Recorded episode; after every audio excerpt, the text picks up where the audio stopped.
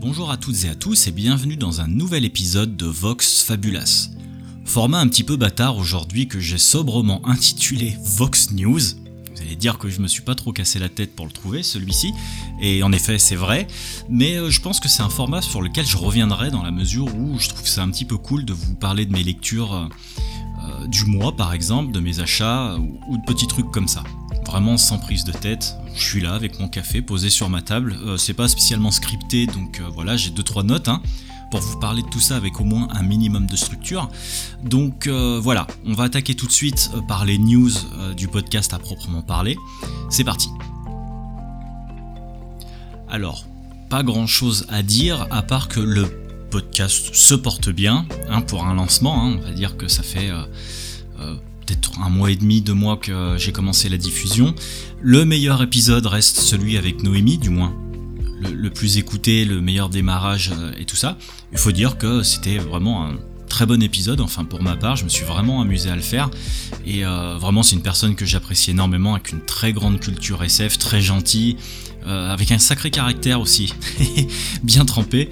Et c'est pour ça que je l'aime bien. Et du coup, ça a été vraiment cool de pouvoir parler vraiment de, son livre fétiche, euh, dans la mesure où euh, c'est toujours intéressant de partager euh, un petit peu le morceau d'une vie et surtout de comment s'est passée la rencontre avec, avec le support.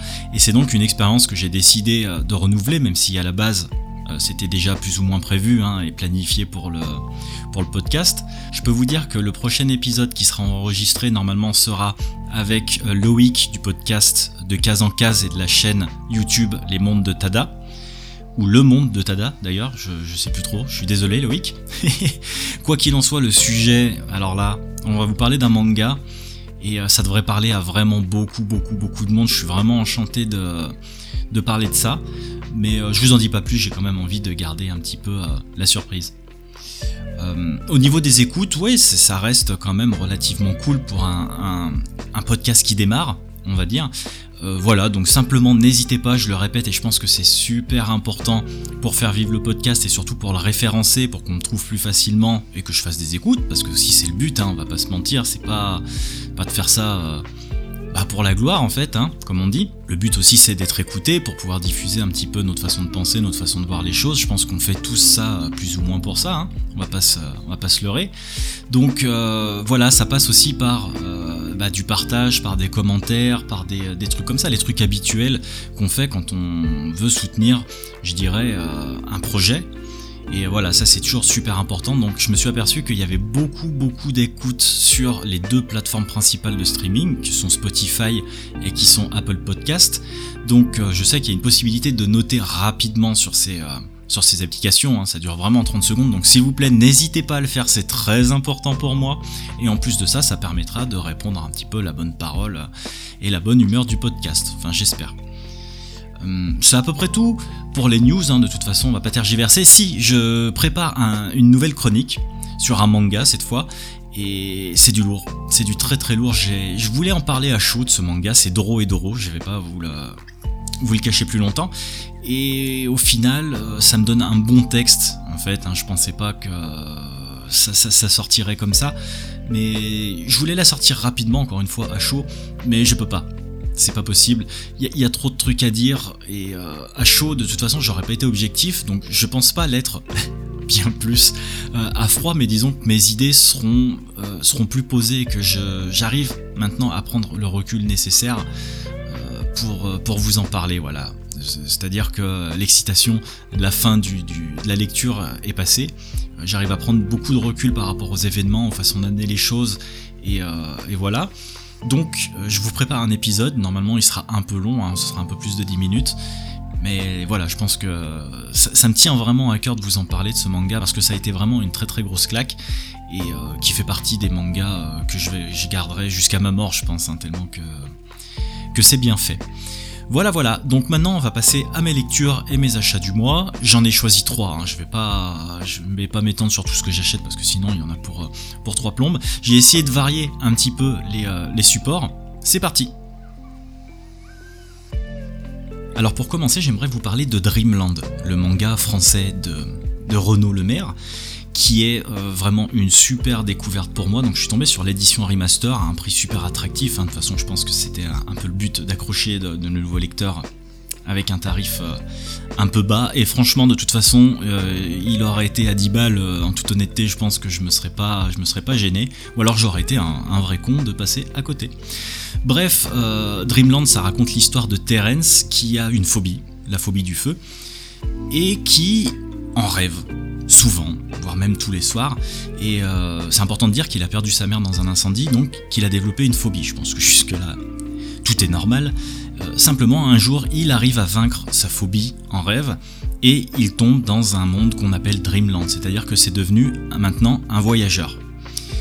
Donc c'est très intéressant parce que là, il y a un monde euh, qui souffre à lui, j'allais dire qui souffre à nous aussi, puisqu'en parallèle, c'est une double narration, on suit son aventure dans le monde réel. Et croyez-moi, c'est une aventure autant que dans Dreamland, hein. vu que c'est une espèce de cancre euh, qui est bah, à l'école avec son frangin. Et bah voilà, il se passe quand même pas mal de trucs euh, dans sa vie d'ado, en fait, on va dire. Euh, un grand ado, on va dire même. Et euh, donc voilà, les meufs, tout ça, la confiance en soi, des trucs qu'on a tous connus, en fait. Hein. Donc c'est vraiment super intéressant. dans ce sens-là, déjà avec la double narration.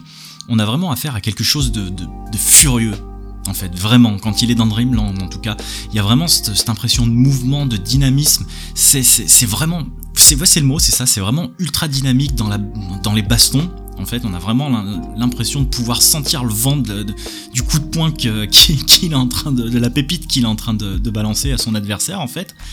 Et, euh, et ça, c'est vraiment, ça, c'est vraiment excellent. Il cite souvent euh, One Piece dans ses influences. Personnellement, je suis pas un grand amateur de ce manga-là, mais je peux vraiment ressentir cette influence dans la posture des personnages, euh, vraiment aussi dans le mouvement. Hein pour en revenir à ça, et, euh, et dans deux trois autres trucs au niveau du dessin aussi.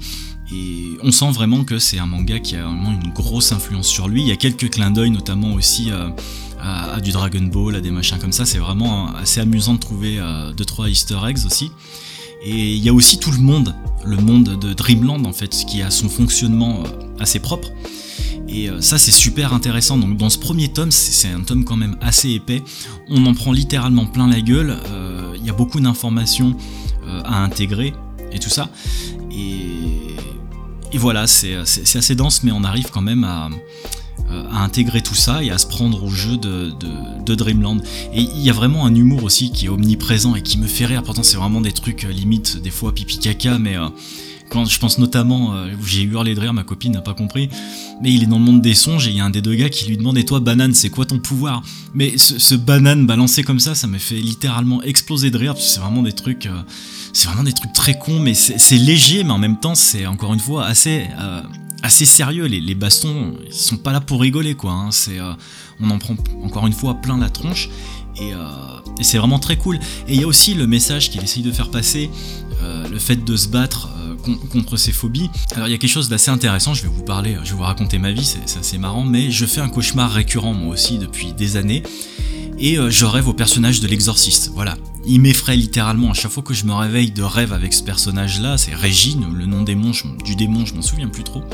Mais je suis vraiment terrorisé, et depuis que j'ai lu Dreamland, euh, j'ai vraiment une envie de, le revoir dans mes rêves pour pouvoir me fighter contre ce personnage. Je me dis, mais et tu verras, saloperie, je t'explose littéralement la gueule la prochaine fois que je te vois. J'ai plus peur.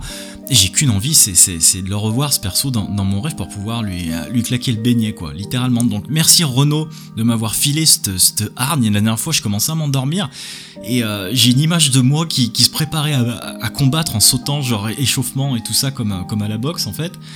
Et, euh, voilà, j'ai envie de me friter du coup. C'est l'effet que me fait Dreamland euh,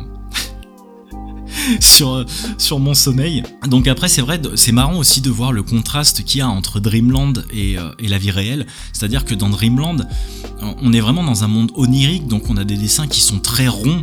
Encore une fois, même si c'est encore ultra vénère, mais la plume change totalement. Euh, le monde change totalement comparé au monde réel où les traits sont beaucoup plus durs, en fait, beaucoup plus, euh, bah, beaucoup plus réalistes en fait. Et euh, je connais pas Montpellier, mais j'ai vraiment l'impression que il y a, certaines, il y a certains paysages qui sont vraiment inspirés, voire même calqués entre gros guillemets sur sur Montpellier. Je sais pas. Je serais curieux de savoir. D'ailleurs, si vous savez, je suis, je suis preneur.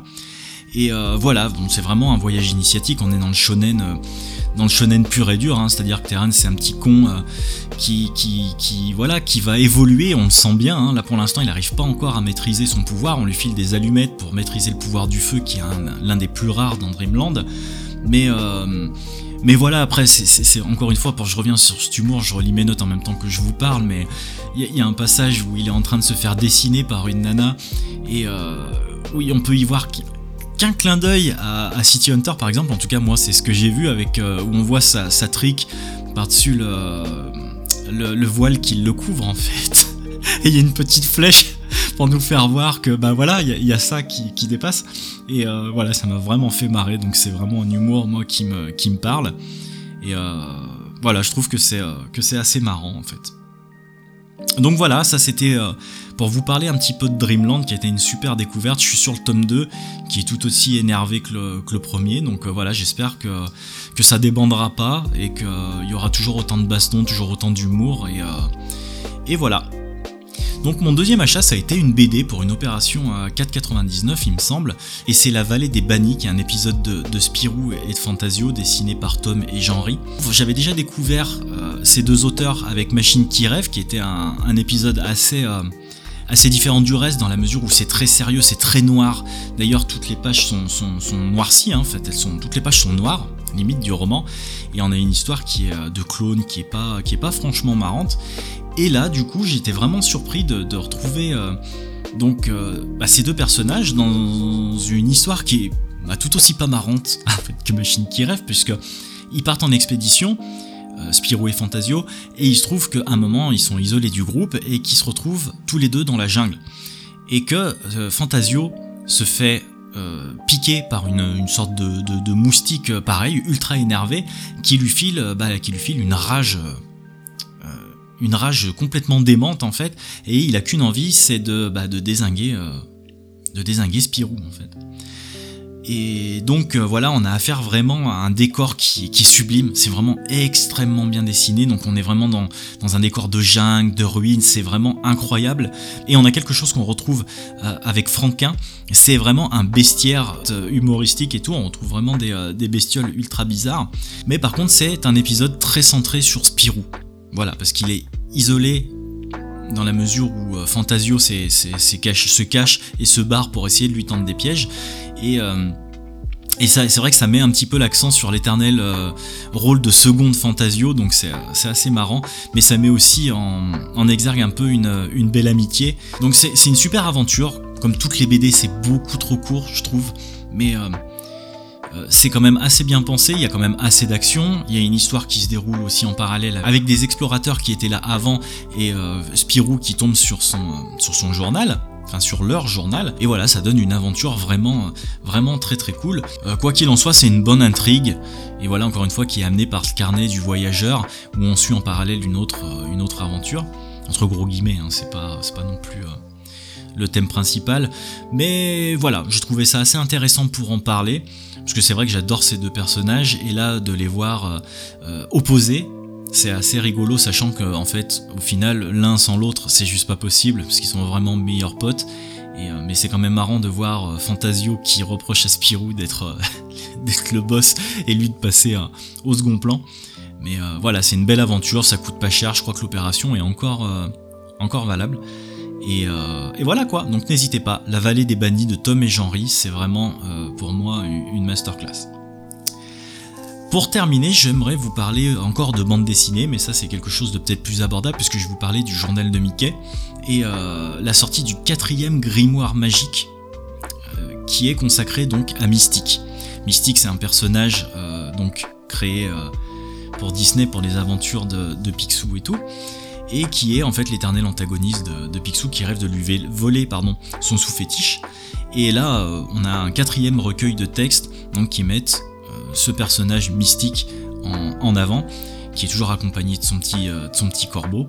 Et c'est marrant de l'avoir essayé de piquer le sous-fétiche de Picsou et de foirer à chaque fois en fait, parce qu'il y a toujours plus ou moins Riri, Fifi et Loulou qui, s'en mêlent. Donc voilà, il faut vraiment apprécier cet univers. Hein. Là, c'est vrai que c'est pas non plus des, grands grands textes, mais pour peu qu'on apprécie le dessin et les personnages, parce que bon, bah Picsou mine de rien, c'est quand même il y, a, y, a, vraiment derrière une, très grosse histoire. Hein. Ça, je vous l'apprends pas. Je sais pas si, si parmi les auditeurs et les auditrices, il y en a qui lisent ce genre de BD. Mais euh, moi je trouve ça vraiment super super super intéressant parce que ça amène quand même pas mal de background au, personnage. Et là en l'occurrence Mystique c'est une sorcière donc moi ça me, ça me parle, elle est grimée tout en noir avec une frange noire, avec un corbeau et tout. Et euh, vraiment j'adore ce personnage et je trouve ça... Euh, super intéressant d'avoir un recueil centré sur elle, sachant qu'on retrouve toujours plus ou moins euh, les mêmes persos. Hein. Il y a même euh, Daisy qui intervient à un moment, on a du Picsou, on a du Donald, on a, euh, on a tout ça, donc c'est vraiment encore une fois super intéressant d'avoir ça à ce prix-là, parce que c'est des, grands formats en plus qui sont vraiment très cool, avec pas mal de pages, je crois qu'on a 250 pages de BD environ pour 6 euros, 7 euros maximum, je crois que c'est 6,99, donc ouais 7 euros, et on a quand même quelque chose de, vraiment très cool, de marrant et tout. Après, il y, a des, scènes qui durent plus longtemps que d'autres, mais c'est toujours intéressant de, pouvoir faire une sorte comme ça de, euh, bah de collection, parce que c'est quand même le quatrième grimoire là qui sort. Je me semble qu'il y en avait un qui était sorti sur Mickey aussi. Enfin bon, bref, euh, quoi qu'il en soit, moi j'ai trouvé ça vraiment euh, super pour, bah pour se replonger dans ces aventures là. j'ai pas recommencé la collection des, Mickey et Picsou depuis très très longtemps, hein, c'est depuis quelques mois, mais je redécouvre vraiment quelque chose de super intéressant, donc je pense qu'il y a un côté aussi très nostalgique là-dedans, hein. mais euh, je me suis aperçu que c'était pas aussi naïf que, ça, notamment euh, les épisodes écrits par les grands auteurs de, de, Picsou et, tout ça, je pense notamment à Don Rosa et tout ça, mais il y a beaucoup aussi d'auteurs italiens qui arrivent avec des dessins vraiment sublimes, hein, même si vraiment ça s'appelait pas à tout le monde et notamment aux puristes.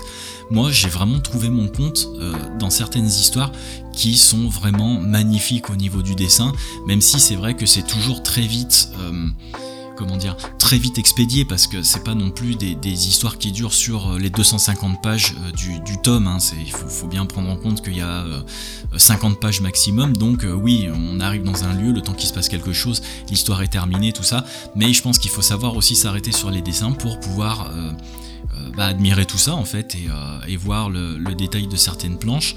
Et euh, c'est pas parce que c'est du manga, c'est de la, ou que c'est de la BD euh, pour euh, soi-disant pour enfants qu'il faut faut pas prendre le temps de, jeter un œil et d'avoir des jugements là-dessus. Non, non, vraiment, moi j'ai redécouvert ça il y, a, peu de temps et ouais, donc oui, encore une fois, il y a, il y a le côté nostalgique, mais je trouve ça vraiment très cool et vraiment très travaillé surtout. Donc ça vaut le, pour moi, ça vaut le coup d'œil en tout cas. Voilà, voilà, je pense avoir fait le tour, donc j'espère que ce format vous a plu, hein. je pense que j'y reviendrai de temps en temps. C'est assez cool de pouvoir vous donner des news un peu du podcast et euh, vous faire un petit peu le topo de 2 trois bouquins que j'ai lus dont je compte pas faire des, grosses chroniques, même si quelque part c'est des mini-chroniques, hein, on, va va pas se mentir. Donc euh, voilà, pour conclure, on se retrouve d'ici deux semaines euh, quelque chose comme ça. Vous savez que j'aime pas trop trop donner de délai, hein. Là déjà, je, je crois que je suis un peu à la bourre sur euh, ce que j'avais voulu faire. Mais bon, voilà, écoutez, sors ça comme ça, c'est spontané.